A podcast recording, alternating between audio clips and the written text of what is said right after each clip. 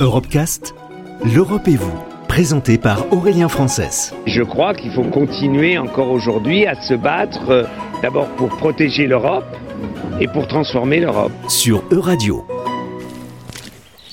Ouais, salut Clément, c'est Jean-Phi à l'appareil. Je t'appelle parce que je suis sur la réserve et nous avons deux très gros arbres qui sont tombés juste à l'entrée de la réserve qui a magistralement détruit le panneau de l'entrée.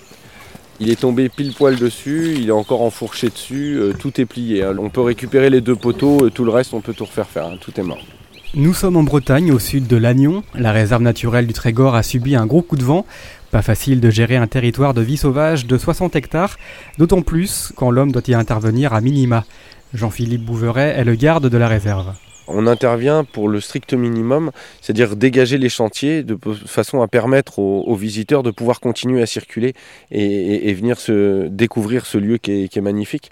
Donc on fait effectivement euh, juste euh, l'élagage minimum pour pouvoir réouvrir les sentiers et on laisse le bois sur place euh, qui va permettre à toute une faune de prendre possession en fait de, ce milieu et de ces arbres qui sont tombés à terre. Quand on a des problématiques avec des arbres qui tombent dans le léguerre, c'est pareil.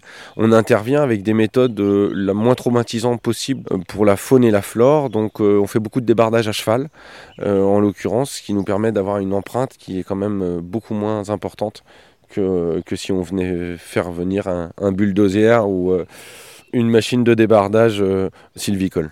On retrouve partout des panneaux qui ont été posés par nos bénévoles qui rappellent les règles sur la réserve. Donc toutes les activités humaines y sont proscrites, hormis la balade contemplative, euh, naturaliste, euh, donc toutes les activités de chasse, de pêche, de camping, de dépôt de déchets, de coupe de bois, de ramassage, de cueillette, etc., sont très clairement proscrits. Tous les engins motorisés, hormis les engins liés à de la sécurité, euh, sont interdits de la même façon.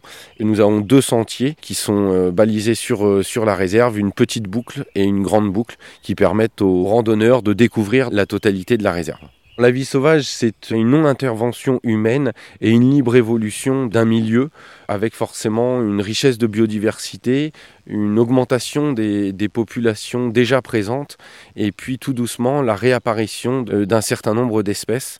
J'aime beaucoup prendre l'exemple de la zone d'exclusion de Tchernobyl où depuis qu'il n'y a plus d'activité humaine, on retrouve euh, une biodiversité folle. La nature a en l'espace de 30 ans repris la totalité de ses droits. Les grands prédateurs sont revenus. Euh, le loup, l'ours sont très présents sur la zone. Donc on recolonisait cet espace qui était euh, très clairement humain jusque-là. C'est un petit peu le, le but des réserves de vie sauvage, c'est de redonner une place en fait à la nature sans empreinte humaine. Le fait que le cours d'eau puisse reprendre en fait son cours naturel avec le moins d'obstacles possible, on a récupéré une biodiversité qui ne cesse de s'accroître puisque les barrages étaient quand même euh, problématiques pour la remontée des salmonidés entre autres en période de frais. On a aussi de la lamproie qui vient un petit peu se reproduire. Donc on trouve des saumons ici. On trouve effectivement du saumon, difficile à observer, mais qu'on peut arriver à observer euh, sur des zones peu profondes.